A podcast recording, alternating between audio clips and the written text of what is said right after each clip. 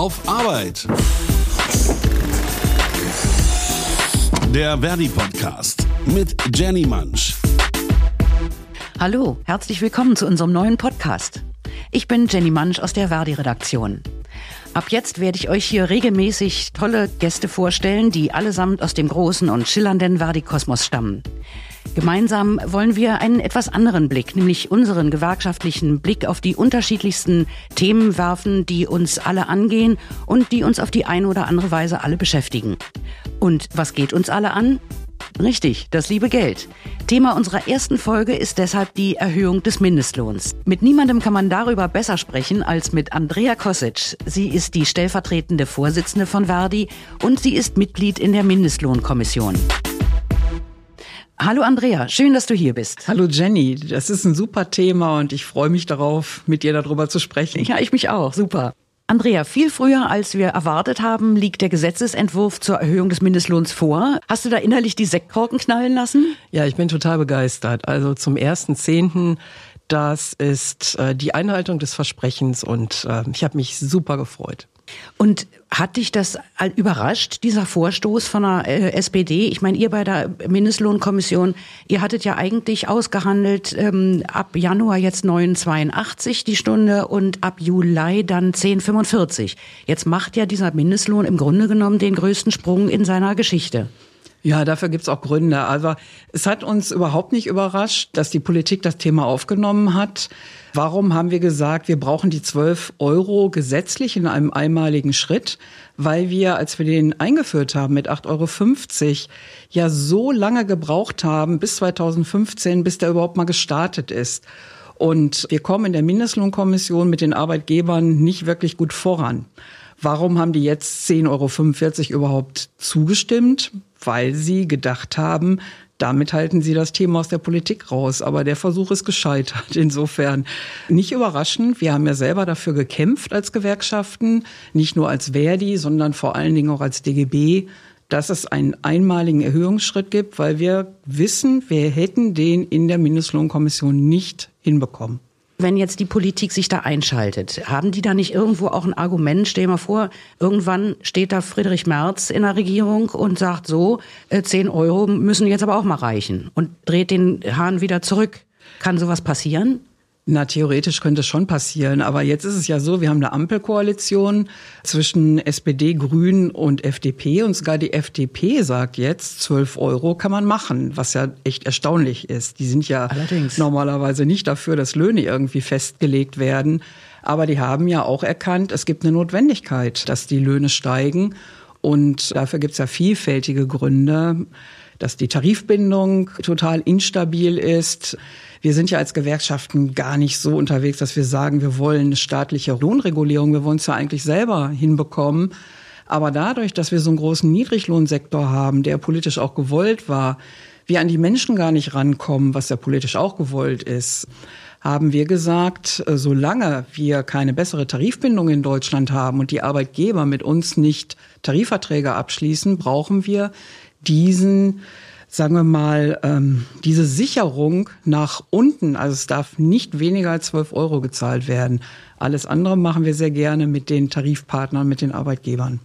Der Heil, der hat ja sich dazu auch neulich geäußert. In irgendeinem Interview habe ich gelesen, das fand ich irgendwie ganz äh, flott. Da hat er gesagt, also wenn die Arbeitgeber sich da jetzt so beschweren, dann sollen sie mal halt husch husch zurück in die Tarifbindung, dann braucht der Staat da auch nicht einzugreifen. Da finde ich, hat der Heil total recht. Ja. Wie gesagt, unsere Aufgabe als Gewerkschaften ist ja und äh, auch die der Arbeitgeber, dass wir die Lohnfindung gemeinsam vornehmen. Aber ich mache jetzt mal ein Beispiel. Wenn in einem Krankenhaus wo man ja eigentlich denkt, alle Beschäftigten sind in einem Krankenhaus beschäftigt, auch angestellt, zig Unterfirmen gegründet werden, also um die Betten zu transportieren, um das Essen auszuteilen, bis hin zu den Pflegerinnen und Pflegern. Alles nur, damit man äh, der Tarifbindung entgehen kann, weil das sind dann alles eigene GmbHs. Und es Gewerkschaften schwer zu machen, auch den Beschäftigten schwer zu machen, dann sind das doch Schritte, die die Arbeitgeber ganz bewusst initiiert haben, um nicht in die Tarifbindung zu müssen. Und wenn die diesen Weg verlassen Und wie gesagt, dazu sind wir ja jederzeit bereit. Dann brauchen wir auch keine gesetzliche Lohnregulierung und im besten Fall brauchen wir sogar gar keine Mindestlohnkommission. Du hast ja gerade gesagt, wir kommen als Gewerkschaften mitunter schlecht an die Beschäftigten ran. Kannst du das mal an einem Beispiel aus einem deiner Bereiche erläutern? Äh, du bist ja in Verdi auch zuständig für die Postdienste, für Spedition und Logistik. Da ist das ja gang und gäbe. Ich nehme jetzt mal die Paketdienstleister. Alle wissen, es werden immer mehr Pakete versendet und der größte Teil der uns bekannten Paketdienstleister, die arbeiten ausschließlich mit Subunternehmern in der Zustellung. Und da gibt's keine Tarifverträge. Das sind Menschen, die arbeiten komplett vereinzelt. Oft kommen die aus dem Ausland. Die kennen ihre Rechte nicht, die sprechen die deutsche Sprache nicht gut, die trauen sich auch nicht. Für die sind auch niedrige Löhne manchmal sogar attraktiv. Und da ist es fast unmöglich, die gewerkschaftlich irgendwie zu erreichen. Die wechseln auch ständig. Und diese Arbeitsorganisation ist ja genau gemacht worden, damit es weder Betriebsräte gibt, noch Tarifverträge. Und genau da haben wir auch die Niedriglöhne. Also es gibt immer Erklärungen für Branchen, warum das so ist. Und wir wissen ja auch von der NGG, im Gastgewerbe, mhm. niedrigste Löhne. Die haben jetzt allerdings alle gemeinsam auch mit Personalknappheit zu kämpfen, weil der Arbeitsmarkt sich gerade auch ein bisschen zugunsten der Beschäftigten dreht, selbst in Anlernjobs und die sagen, nö, für ganz wenig Geld komme ich nicht zu dir arbeiten, ich werde schon jemanden finden, der bezahlt besser. Aber wir in Verdi sind tatsächlich in vielen Bereichen gerade in denen, die ich gerade gesagt habe, hier Logistik, Subunternehmertum, auch in den Bereichen Sicherheitsgewerbe, am Flughafen. Da arbeiten auch ganz viele Beschäftigte, körperlich hart. Da sind wir von diesen Niedrigstlöhnen betroffen und äh, da versuchen wir die Leute zu organisieren. Machen wir auch alles, ist klar für uns. Aber manchmal schaffen wir das eben nicht. Und das liegt daran, dass die Arbeitgeber solche Unternehmensstrukturen haben, dass wir da möglichst gar nicht rankommen sollen. Und da hat sich ja interessanterweise in einer Studie, die bei der Hans-Böckler-Stiftung durchgeführt worden ist, hat sich herausgestellt, dass der Mindestlohn auch gerade gezielt das Outsourcing verhindert. Also es gibt so eine Modellrechnung, wo die gesagt haben, wenn der jetzt auf 12 Euro steigt, dann macht das auch für die Firmen irgendwann gar keinen Sinn mehr und die Aufgaben auszugründen, weil ob sie nun hier oder da 12 Euro zahlen, ist dann auch wurscht. Und dann fangen sie an, die Jobs im Hause eher zu belassen. Das wäre ja höchst erfreulich. Genau, wenn das der Nebeneffekt ist, ist das eigentlich geradezu perfekt. Ich sag dir mal noch ein Beispiel. Wir haben die niedrigsten Löhne in den Flächentarifverträgen Spedition und Logistik. Da gibt's auch welche, die müssen immer angepasst werden, wenn der gesetzliche Mindestlohn angepasst wird. Da sagen uns die Arbeitgeber, na, wir zahlen ja sowieso viel mehr. Wir finden ja gar kein Personal. Äh, nur offen sagen die das nicht. In der Öffentlichkeit würden sie es nie zugeben. Aber es ist faktisch schon so. Und die sagen, wir zahlen Zuschläge über das, was tarifvertraglich hinaus vereinbart ist damit sie flexibel bleiben, wenn es ihnen dann zu hoch wird oder wenn es äh, Schwankungen gibt in ah. der Wirtschaft, damit sie da wieder runtergehen können. Aber es ist natürlich dramatisch für die Beschäftigten, weil die keine langfristige Sicherheit haben, dass das ihr wirklich abgesichertes Einkommen ist. Und viele sagen auch, ah, da stehen Entgeltgruppen, da steht nur, was weiß ich, 10,19 Euro drin. Danach arbeitet ja gar kein Beschäftigter mehr in dieser Entgeltgruppe. Dann sagen wir, dann können wir die ja streichen. Äh, nee, das wollen sie dann auch wieder nicht. Also ah. ähm, die Erhöhung des Mindestlohnes könnte sich sehr positiv auf die Beschäftigten gerade in diesen Branchen auswirken, wo relativ niedrige Löhne gezahlt werden. Jetzt hast du vorhin bei unserer Begrüßung, als wir uns getroffen haben, hast du ja gleich schon gesagt, also äh, im Moment habt ihr echt einen Brass auf die Arbeitgeber. Bezieht sich das jetzt auf uns bei Verdi oder auf dich in der Mindestlohnkommission? Du bist du da die einzige Arbeitnehmervertreterin? Nein, ich bin nicht die Einzige. Wir sind auf jeder Seite drei, also drei Gewerkschaftsvertreterinnen, drei Arbeitgebervertreterinnen. Wir haben jeweils eine wissenschaftliche Begleitung und dann gibt's noch den Vorsitzenden. Und wir haben die Aufgabe, den gesetzlichen Mindestlohn regelmäßig anzupassen. Das haben wir jetzt ja auch gemacht letztes Jahr und haben sich auch viele gewundert, dass wir sogar Erhöhungsschritte halbjährlich haben. Wir haben gesagt, es ist eigentlich nicht so richtig gut, weil der gesetzliche Mindestlohn nach unseren Untersuchungen, die Mindestlohnkommission hat auch die Aufgabe, Untersuchungen anzustellen, die Wirkung des Mindestlohns auf den Arbeitsmarkt, wird er umgesetzt, hat es Auswirkungen auf Schwarzarbeit und so, also viele wissenschaftliche Untersuchungen. Und weil wir wissen, der ist nicht so bekannt und vor allen Dingen so Beträge, so schräge Beträge wie 9,86 Euro, hm, und dann in sechs Monaten wieder verändert, da kommt ja kaum einer hinterher. Wir haben es aber trotzdem gemacht, damit wir diesen Weg auf die 10,45 Euro überhaupt schaffen. Und da haben wir Auseinandersetzungen. Und als jetzt die 12 Euro kamen, und deswegen sind wir sauer, nicht nur wir in der Mindestlohnkommission, sondern ich glaube, wir dürfen alle zusammen sauer sein. Seitdem machen die Arbeitgeber ein Theater und ich finde, das ist auch echt ein unwürdiges Schauspiel. Fing an bei dass sie nicht mehr an der Sitzung der Mindestlohnkommission teilnehmen wollen. Die war eigentlich für vergangenes Jahr angesetzt. Wäre ja nicht mehr nötig. Wenn jetzt alles staatlich geregelt wird, hätte die Mindestlohnkommission ja keinen Auftrag mehr. Ich habe auch gesagt, wir sind ja kein Kaninchenzüchterverein. Wir haben einen gesetzlichen Auftrag. Da kann man nicht, weil man sauer ist über irgendwas, kann ja. man einfach sagen, macht man nicht mehr. Wie ähm, oft trefft ihr euch normalerweise? Also wie ist der Turnus? Ja, wir treffen uns in der Regel dreimal im Jahr. Jetzt durch die gesetzliche Erhöhung des Mindestlohns werden wir in diesem Jahr nicht entscheiden müssen für das kommende Jahr, sondern werden nächstes Jahr im Juni für den 1. Januar 24 entscheiden müssen, wie der neue gesetzliche Mindestlohn dann aussehen soll. Aber wir haben noch mehr Aufgaben in der Mindestlohnkommission. Wir sollen nämlich sicherstellen, steht im Gesetz, dass es einen fairen Wettbewerb gibt. Aha. Und naja, ähm, ich sag mal so, die Arbeitgeberseite konzentriert sich immer nur auf dieses Thema der durchschnittlichen Entgeltsteigerung. Wir sollen natürlich auch gucken, hat der Mindestlohn Auswirkungen auf den Arbeitsmarkt, auch negative. Das müssen wir auch prüfen. Und wir müssen für das Arbeitsministerium immer einen Bericht vorbereiten, wo all diese Faktoren eine Rolle spielen. Die werden also betrachtet. Ist der Mindestlohn jetzt zu hoch? Haben wir auf einmal extreme Arbeitsplatzverluste? Deswegen haben wir alles nicht gehabt. Gute Nachricht. Mhm, ja, darüber reden ja? wir später noch ja, ja, genauer, genau. ne, über die ja, Auswirkungen. Ja, genau. Aber das ist unsere, mhm. unsere Aufgabe. Ah, Und jetzt machen die Arbeitgeber, kommst ja wahrscheinlich auch mit medial, einen riesen Aufriss. Geht alles nicht wäre ein Eingriff in die Tarifautonomie.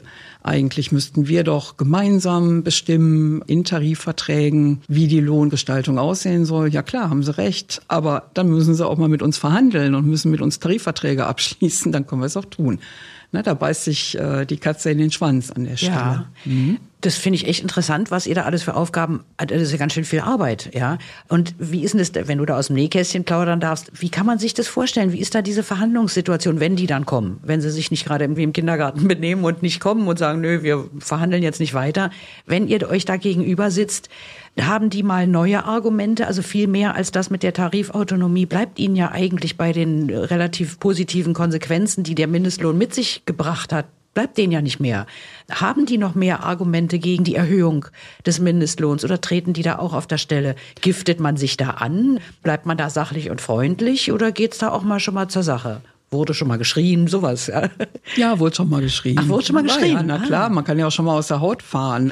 Aber warum haben wir jetzt so eine schlechte Stimmung?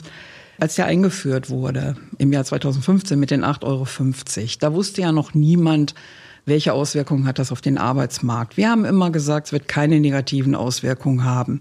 Aber da haben ja zig Wissenschaftler in Deutschland geschrien, Achtung, kann man nicht machen, führt zu großen Arbeitsplatzverlusten. Das ist ja alles nicht eingetreten. Also null davon, was da gesagt wurde. Gibt es übrigens unter Wissenschaftlern auch eine Debatte, ob das eigentlich richtig war, das damals so einseitig zu betrachten. Heute sind wir an einem Punkt, wo es jetzt um die 12 Euro geht und gleichzeitig wieder um die Frage, hat das negative Auswirkungen auf Beschäftigung in Deutschland. Und ich weiß nicht, ob es dir aufgefallen ist, ich gucke ja da mal ganz genau, es gibt keinen einzigen Wissenschaftler, mhm. der sich bisher negativ gegen einen 12-Euro-Mindestlohn ausgesprochen hat. Mhm. Also kein einzigen, Stimmt. der mhm. gesagt hat, Achtung, da drohen Arbeitsplatzverluste. Noch dazu kommt natürlich, dass sowohl damals schon bei den 8,50 wie auch jetzt bei den 12 Euro weit über 80 Prozent der Bevölkerung hinter diesem Lohn stehen und mhm. sagen, das ist auch richtig, dass Menschen von ihrem Lohn einigermaßen leben können. Das ist ja immer noch kein guter Lohn. Und da werden die Argumente schwächer. Und wenn die Argumente schwächer sind, dann keilt man auch schon mal gerne aus. Ne? ja, sag mal so. Ja, nee, ja, wenn man keine guten Argumente mehr hat, dann mhm. versucht man es auch schon mal mit Gebrüll oder so. Ja. Hm. gut. Das lässt dich aber relativ unbeeindruckt, wie ich sehe. Bist du sowas gewöhnt? Ich meine, ich, was ich mich immer frage, hm, was muss man da so an einer Persönlichkeit mitbringen, wenn man so in so eine Verhandlung reingeht und überhaupt eigentlich immer feilschen und handeln und strategisch und darum machen muss und da die massieren, bis man sie soweit hat. Was muss man da mitbringen? Naja, also ich sag mal so, wir haben ja schon einen ordentlichen Umgang miteinander. Das hat sich jetzt wegen dieser 12 Euro Mindestlohn die ein bisschen, aus. ja, ich, ich führe ja sonst auch Tarifverhandlungen, bin es ja irgendwie, mache ich auch total gern und bin es auch gewohnt. Jede Seite versucht alle Mittel einzusetzen. Zunächst mal gute Argumente, geht's nicht voran, dann fängt man an, sich zu bedrohen und so. Also es ist das schon was, was ich auch kenne, ne? In einer freien Verhandlung, in einem Tarifvertrag und wenn man äh, gut organisiert ist, kann man dann natürlich drohen und sagen, ja, das war's dann jetzt hier, jetzt zeigen wir Ihnen mal, wo es lang geht, weil wir wissen, wir können die Leute dann in den Streik rufen. Das hast du da natürlich nicht und insofern geht das schon sachlicher zu. Also es ist nicht so, dass wir da äh, von morgens bis abends sitzen und uns irgendwie beschimpfen oder so.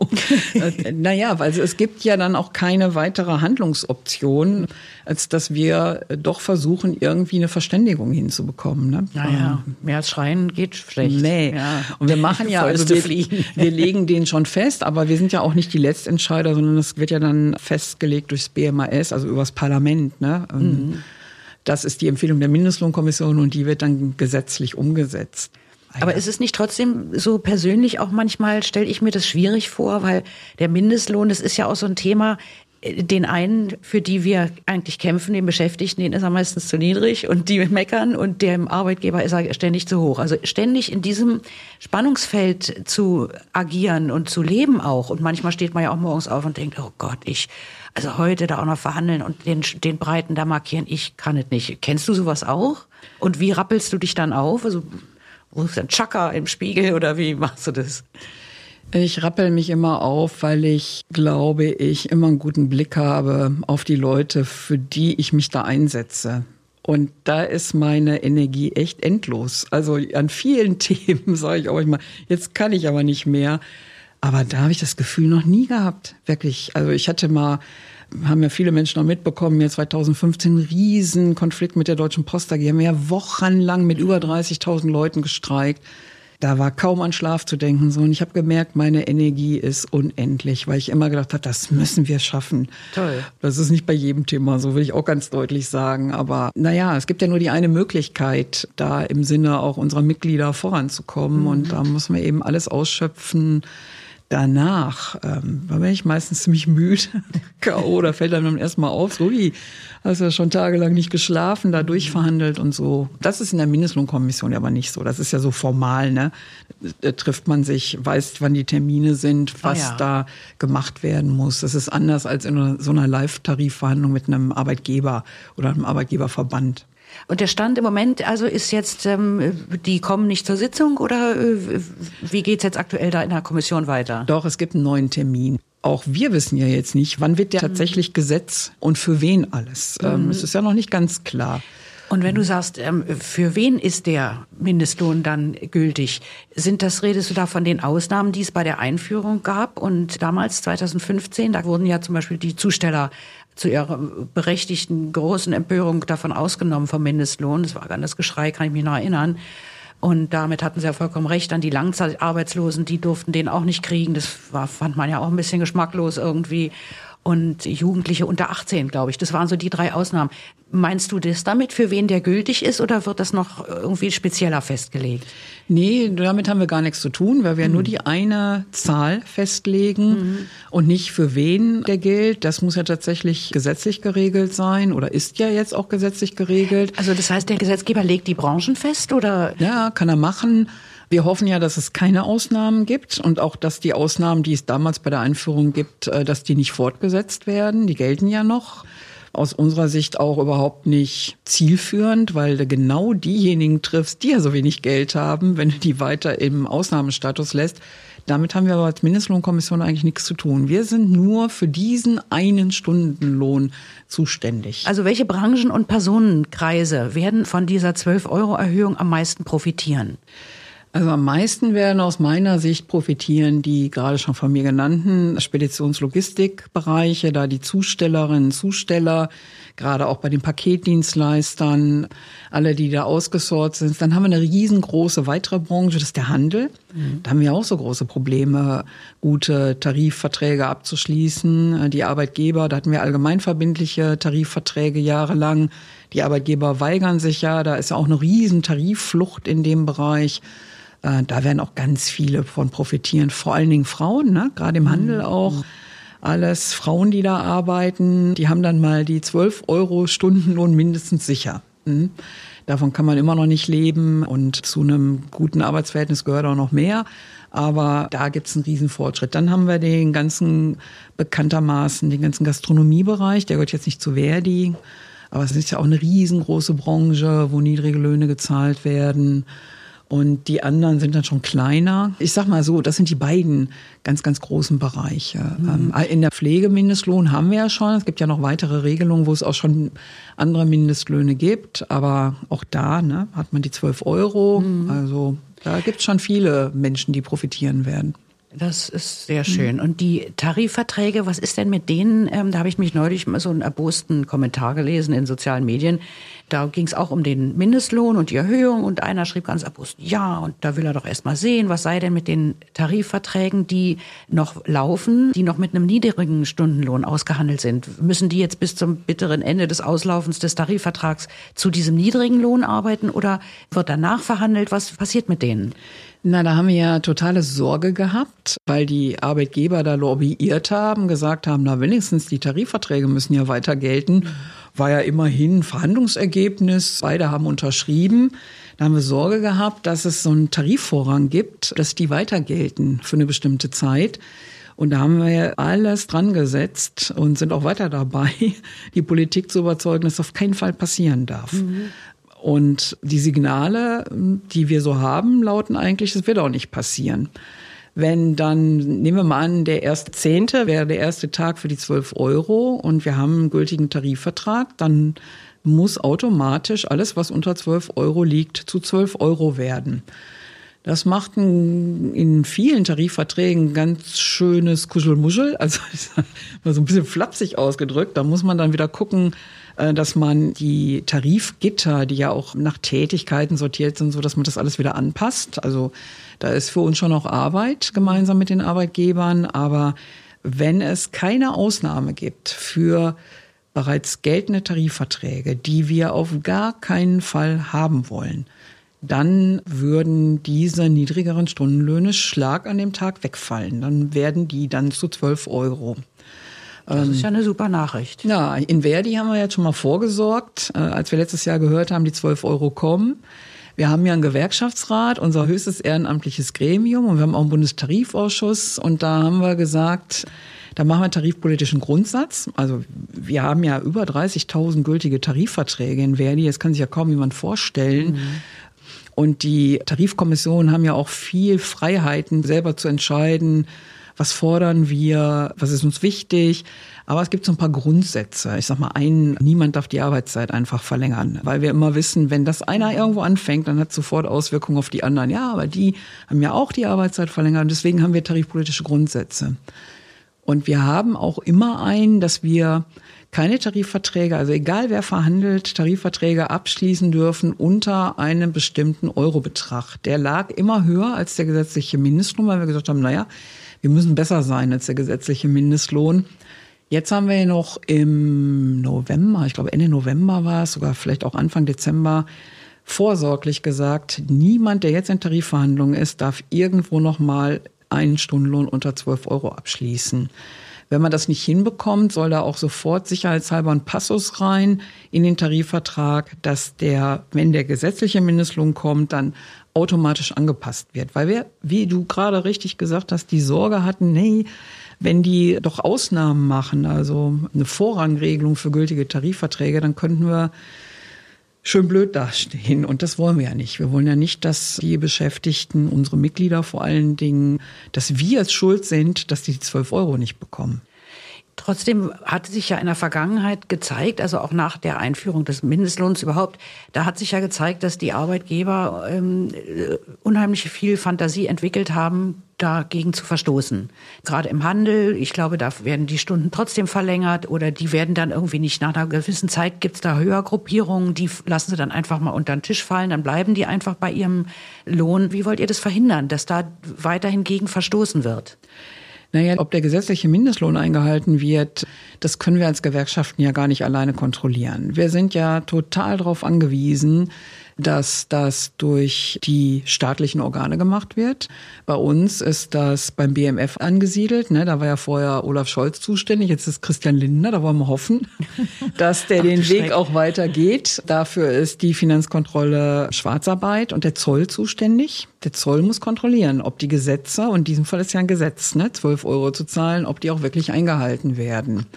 Das ist das eine. Da das entbehrt ja nicht einer gewissen Komik, dass der Lindner dafür jetzt zuständig ist, oder? Ja, habe ich mir dann auch gedacht, hab ich gesagt, huiuiui, ähm, weil Scholz hatte auch auf unsere, finde ich, gute Lobbyarbeit äh, in seine Richtung gesagt, dass er den Zoll ausweiten will. Also da braucht es mehr Personal. Mhm. Das ist aber eine total schwierige Ausbildung, sag ich mal. Und wenn der Zoll jetzt zum Beispiel bei so einem Paketdienstleister auftaucht, das machen die ja schon mal, ne? dann machen die so einen Großrazzia dann finden die auch meistens hunderte von Fällen und das ist dann total aufwendig, festzustellen, gibt es da wirklich Verstöße. Dann muss man erstmal gucken, sind die Leute auch angemeldet in der Sozialversicherung und so, alles aufwendig, müssen überall von den Behörden Auskünfte eingeholt werden und so.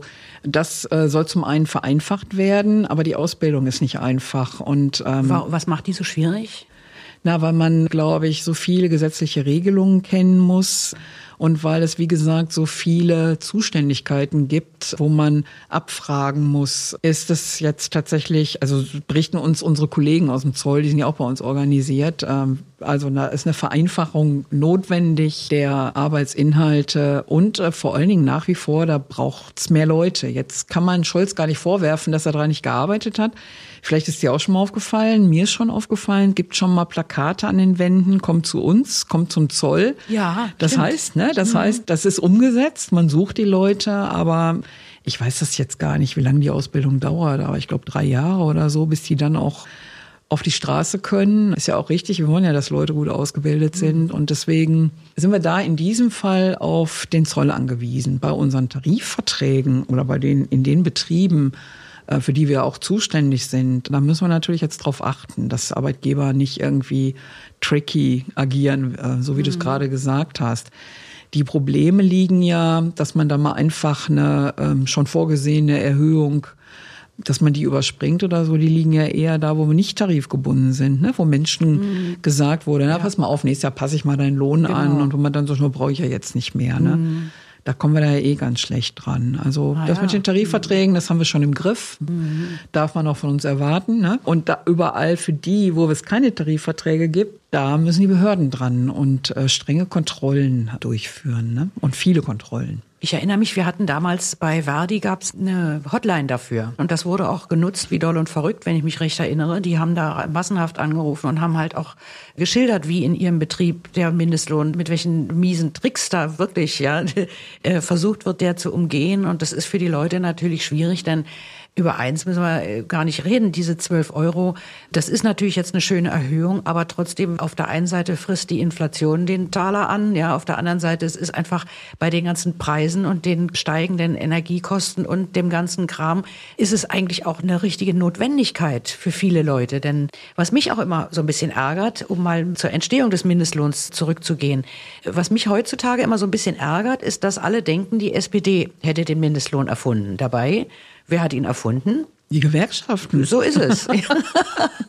genau. äh, Verdi hat den eigentlich erfunden und, und ja, mit, mit der, zusammen NGG. mit der NGG, ja, ja, genau, genau, wirklich auch lange Lobbyarbeit geleistet, zehn Jahre lang dafür gekämpft und argumentiert und diskutiert. Auch innerhalb der Gewerkschaft war es wohl nicht ganz einfach. Nee.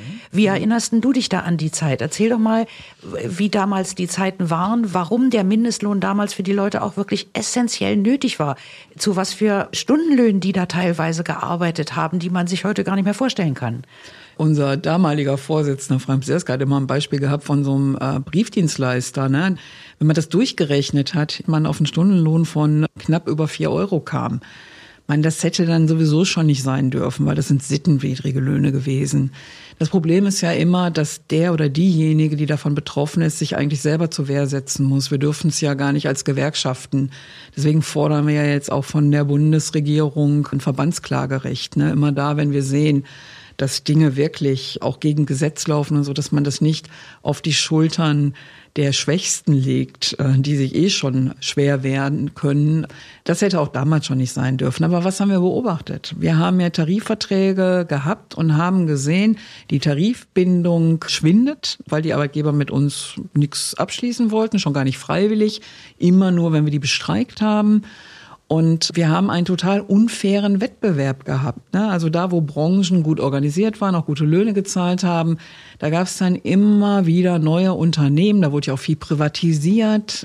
Das, was vorher staatliche Aufgabe war, wurde auf einmal privatisiert und da wurden dann ganz schlechte Löhne bezahlt. Und das gab eine Abwärtsspirale nach unten. Und deswegen haben wir damals äh, gesagt, wir brauchen eine Sicherungslinie nach unten. Es muss einen Lohn geben, den überhaupt niemand in diesem Land unterschreiten darf. Das war die Debatte. Und du hast recht, das war unter uns als Gewerkschafterinnen und Gewerkschafter auch hoch umstritten. Und ähm, manchmal sagen mir auch Leute, ey, du schreist immer nur nach dem Mindestlohn. Ich will es nochmal sagen. Ich wäre froh, wenn wir den nicht brauchen würden. Mir wäre es viel lieber, wir könnten Tarifverträge abschließen. Außerdem ist ein Tarifvertrag ja immer mehr als nur ein Stundenentgelt. Wir regeln ja viel mehr und viel bessere Dinge in Tarifverträgen. Wir regeln die Urlaubstage, die Arbeitszeiten, oft die Zuschläge. Meistens haben wir Entgeltgruppen für bestimmte Tätigkeiten und tausend andere Sachen, die Entlastung, da noch drin äh, Entlastung bei den äh, Krankenhäusern jetzt zum Beispiel. Genau, ne? genau. Pflegekräften. Genau. Ne, deswegen, also ein 12 Euro Mindestlohn macht ja noch lange keine gute Arbeit. Und du hast es gerade gesagt, der wird ja jetzt, das wussten wir auch im vergangenen Jahr noch nicht, da haben wir alle darüber geredet und gesagt, na ja, das ist jetzt mal vorübergehend mit der Inflation. Jetzt werden ja die, naja, die Expertinnen und Experten auch etwas stiller und sagen, hm, es könnte doch dauerhaft höher sein. Das ist jetzt natürlich ein weiteres Argument, dass der gesetzliche Mindestlohn auch auf 12 Euro geht. Da sind wir dann immer noch nicht bei einem armutsfesten Lohn, ne? muss man auch wissen. Ja, ähm, wollte ich fragen, ab wann ja. ist das armutsfest? Die, ja, wir haben äh, mal, es gibt verschiedene Zahlen, aber unsere Zahl, die wir so für uns festgelegt haben, sind 12,63 Euro. Und dann ist der gerade mal auf Grundsicher oder leicht über Grundsicherungsniveau. Ne? Und das ist ja auch so eine Geschichte, die gehört da auch mit dazu. Wir haben ja damals gesagt, unsere Arbeit ist was wert, als Verdi. Wir haben ja diesen Slogan heute auch. Arbeit hat ihren Wert und Würde hat ihren Wert. Es ist doch echt unterirdisch und es bleibt ja auch so, dass Menschen in Vollzeit arbeiten und am Ende eines Arbeitslebens gerade mal so viel Geld haben auf Höhe Grundsicherung, wie als wenn sie nicht gearbeitet hätten. Ich meine, das ist ja auch eine Katastrophe für die Akzeptanz unserer Sozialsysteme. Wenn ich mir von morgens bis abends ein Bein ausreiße und mich wirklich auch anstrenge und eine wichtige Arbeit leiste für unser Land. Ich finde ja immer alles ist systemrelevant, ne? Nicht nur Einzelnes so. ja dann kann es doch nicht sein, dass ich dann nach 40, 45 Jahren Arbeit nicht mehr Rente habe, als wenn ich nicht gearbeitet hätte. Ne? Da ist ja auch ein bisschen verbessert worden durch Hubertus Heil, aber trotzdem, wir liegen ja da noch auf einem echt extrem niedrigen Niveau. Und es ist ja auch nicht nur die Erkenntnis am Ende eines langen Lebens, so jetzt stehe ich da mit meiner kargen Rente. Äh, ich glaube, das hat ja auch wirklich, das ist doch auch im alltäglichen Leben, ja. Also wenn jemand seinen Haushaltsplan macht für den Monat und feststellt, dass die Preise plötzlich so gestiegen sind, dass sie eine gesamte Einkaufsladung weniger bezahlen können, ja, dann, und dann richtig anfangen müssen zu überlegen, nehme ich jetzt den Becher Joghurt noch oder muss ich mir den jetzt irgendwie mal verkneifen? Das ist ja auch ein psychologischer Druck, der jeden Tag auf die Leute einwirkt und die begleitet und natürlich auch im Grunde zu so einer gesamten Grundstimmung im Land führt, die strahlt ja in alle möglichen Bereiche aus. Das äh, führt ja zu einer Weltsicht, von der kriegen wir jetzt gerade vielleicht auch im Moment so ein bisschen mehr zu spüren, wo wir auch noch in der Pandemiekrise sind. Ja, das kann ja alles nicht sein. So ein Leben wünscht man ja wirklich niemandem, dass er immer am untersten Level rumkrepeln muss, obwohl er Vollzeit arbeitet und eigentlich wirklich darauf angewiesen ist, mit dem Geld, was er bekommt, daraus das Möglichste zu machen. Aber das hat alles, das geht eine Weile, aber dann ist einfach mal Feierabend. Irgendwann äh, muss was in den Bauch, ja. Hast total recht. Also ich finde das auch absolut dramatisch. Man, man braucht ja nur mal hier in Berlin sich in den Ostbahnhof reinzugehen oder sich auch anzugucken, wie Menschen da, die, ich rede jetzt noch nicht mal von denen, die schon jahrelang obdachlos sind oder auch schwere gesundheitliche Probleme haben. Ich, ich rede von Leuten, die überhaupt völlig unauffällig, also auch noch gut gekleidet, in den Mülltonnen suchen, so äh, wirklich, äh, mir stehen die Tränen in den Augen mhm. vor Wut, weil mhm. ich das so unmöglich finde in einer so reichen Gesellschaft, dass wir uns so etwas leisten. Und ich finde es auch unterirdisch, dass wir überhaupt darüber diskutieren, dass ein Lohn nicht zum Leben reicht. Und deswegen bin ich auch so sauer auf die Arbeitgeber, dass das sie jetzt so eine Welle machen, mhm. wirklich. Also es ist echt, das ist das ist schlimm, ich weiß. Ja, also, schlimm. Äh, insofern relativiert sich dann vielleicht auch, wenn man sagen muss, okay, den Mindestlohn gibt es eigentlich erst seit sieben Jahren und in den sieben Jahren ist er gerade mal, habt ihr das geschafft, den um 1,32 Euro, glaube ich, anzuheben, ja, wo man ja denkt, äh, hallo, sieben Jahre, 1,32 ist ein tolles Ding. Und jetzt kommt natürlich ein größerer Sprung von 2,18 Euro, wenn ich mich nicht verrechnet habe, ne, auf 12 Euro. Das ist natürlich sehr schön. Ich wollte nochmal zurückkommen auf die Erfahrungen, die man damit gemacht hat. Also es sind ja, das muss man ja wirklich auch nochmal betonen, dass all diese Vorhaltungen und Drohungen, die damals von den Arbeitgebern und den ganzen Lobbygruppen gemacht worden sind. Also ich erinnere mich zum Beispiel, was mich immer besonders empört hat, war diese Initiative für neue soziale Marktwirtschaft. Mhm. Die, ich weiß nicht, ob sie es jetzt auch wieder machen. Bestimmt. Ich, ich stelle es mir so vor. Aber die haben ja damals in den größten, teuersten Tageszeitungen ganzseitige Anzeigen geschaltet und haben den Mindestlohn da wie den Teufel an die Wand gemalt, die, die größten äh, sozialen Verwerfungen vorhergesagt. Also das war wirklich, da konnte man sich nur noch an den Kopf fassen. Und deswegen muss man wirklich auch nochmal betonen, da würde ich dich nochmal darum bitten zu sagen, was waren denn wirklich die Konsequenzen der Einführung des Mindestlohns? Also nicht nur, dass wirklich kein Job verloren gegangen ist. Es hat einfach nicht gestimmt, dass da 900.000 900.000 haben die prophezeit. Ja, 900.000 Jobs würden verloren gehen, muss man sich mal vorstellen. So ein Quatsch. Und letztendlich kommt dabei raus nix. Kein einziger Job letztendlich ist verloren gegangen. Wie war das und was für andere Faktoren kann man sagen, waren da richtig, haben davon profitiert? Also was war da gut dran? Also, du hast es ja gerade gesagt, diese bösen Prophezeiungen sind ja alle ausgeblieben. Ne? Es haben Millionen Menschen, ich glaube es sind acht gewesen, acht Millionen Menschen, die für Stundenlöhne unterhalb von 8,50 Euro gearbeitet haben. 3,82 eine Friseurin damals. Ja, Wahnsinn, oder? Ja. Echt. 3,82 Euro die ja. Stunde für Haare schneiden ja. und also. Naja. Mhm. Aber die waren also positiv oder sind bis heute ja positiv betroffen, überhaupt mhm. durch den gesetzlichen Mindestlohn. Wobei wir ja immer noch ein Fragezeichen dran machen, ob den auch alle nach wie vor erhalten. Mhm. Du hast es ja auch gesagt, ne? Du hast gesagt, die Hotline war da. Wir sind auch in der Mindestlohnkommission übrigens dafür, dass wir in Deutschland nicht nur einen gesetzlichen Mindestlohn haben, sondern dass der zum einen, dass es staatliche Aufgabe ist, den bekannt zu machen und dass es auch staatliche Aufgabe ist, zu beraten. Ich meine, das ist doch total logisch in der Konsequenz. Da kann man nicht sagen, das müssen jetzt die Gewerkschaften machen, sondern die Menschen, die den nicht bekommen, brauchen eine Stelle, an die die sich wenden können. Wir machen das auch gerne, nicht, ist nicht die Frage, aber der muss bekannter gemacht werden. Da haben wir ein gutes Beispiel in England. Da ist es sogar gewünscht, dass sich die Unternehmen gegenseitig anzeigen, wenn die erfahren, ne, wegen unfairem Wettbewerb, Aha, oh. da hält sich jemand nicht daran. Äh, und das ist auch gang und gäbe. Das wird hier natürlich auch nur mit spitzen Fingern angepackt. Kann man doch nicht machen. Doch, kann man machen. Muss man sogar machen, finde ich. Ne? Mhm. So, ja, aber die Positivwirkungen, ähm, die waren ja natürlich auf unsere Tarifverträge. Die sind nicht weiter nach unten durchgerutscht, sondern wir gucken uns unsere Tarifentwicklung auch an und haben den Eindruck gehabt, wir sind sogar besser nach oben gekommen, weil, naja, nur Mindestlohn zahlen wollte man ja dann auch nicht. Ne? Also wir haben doch eine ganz gute Bewegung in unsere Tarifverträge und, und ah, das, ja, das heißt, ähm, bekommen. Ah, mhm. okay, das heißt, es strahlt also, das strahlt ja. auf das gesamte äh, ja. Lohnniveau aus, ja, oder? hat mhm. ausgestrahlt. Ja, das ne? schön. Da haben wir einen mhm. guten Fortschritt gemacht. Also mir ist gar nichts Negatives bekannt im, ja, im Rückblick. Ne? Und für die Erhöhung auf 12 Euro, da haben Wissenschaftler also auf dem neuesten Stand der Arbeitsmarkttheorie und Empirie haben die eine Modellrechnung erstellt und haben da mal alle Parameter eingegeben, was jetzt, wie das jetzt wäre mit allen möglichen Faktoren, wenn der jetzt auf 12 Euro steigt. Und also wenn man sich anguckt, was da an Voraussagen rauskommen, das ist wirklich, äh, nimmt den Arbeitgebern eigentlich alles aus der Hand. Die Wirtschaftsleistung steigt die Produktivität steigt.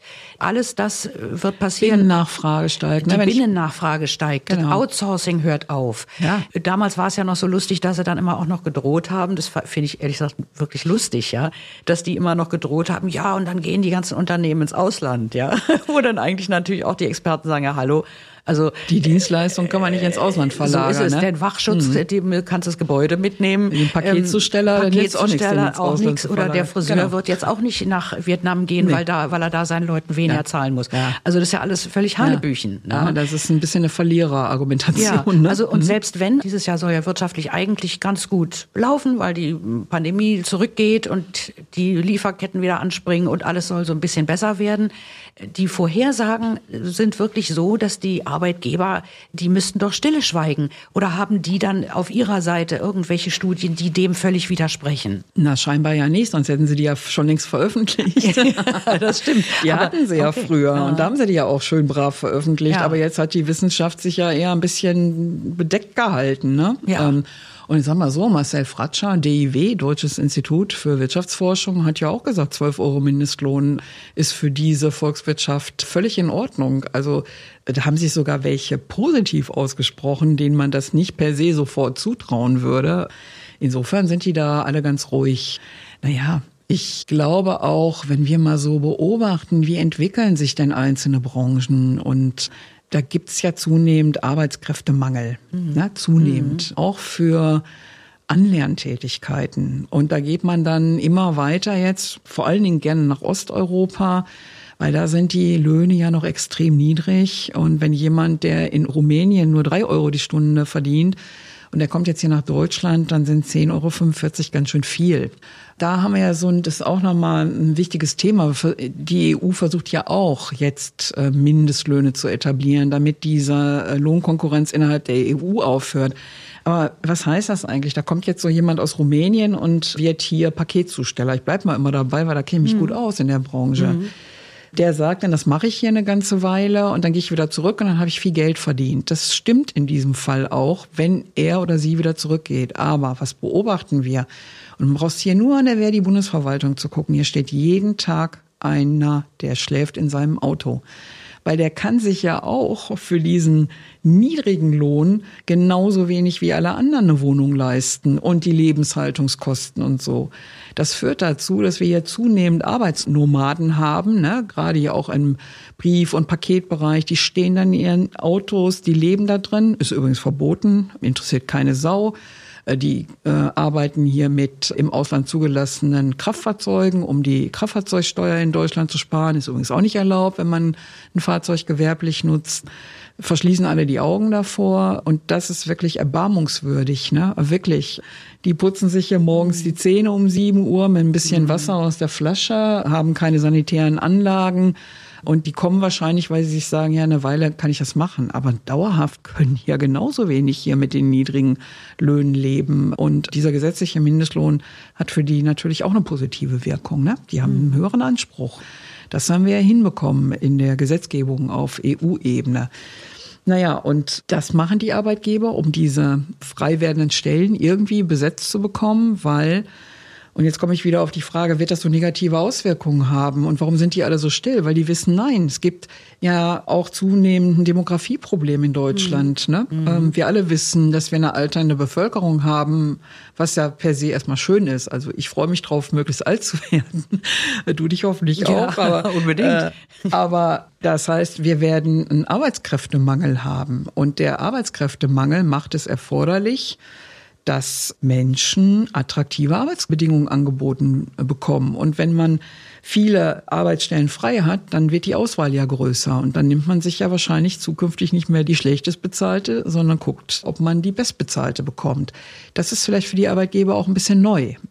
Die konnten ja immer mit ihrem Argument Hauptsache Arbeit, das war ja so jahrelang, schön drohen und sagen, dann holen wir die alle oder wir verlagern alles, hast du ja gerade gesagt, ne, was bei Dienstleistungen ja total schwachsinnig ist.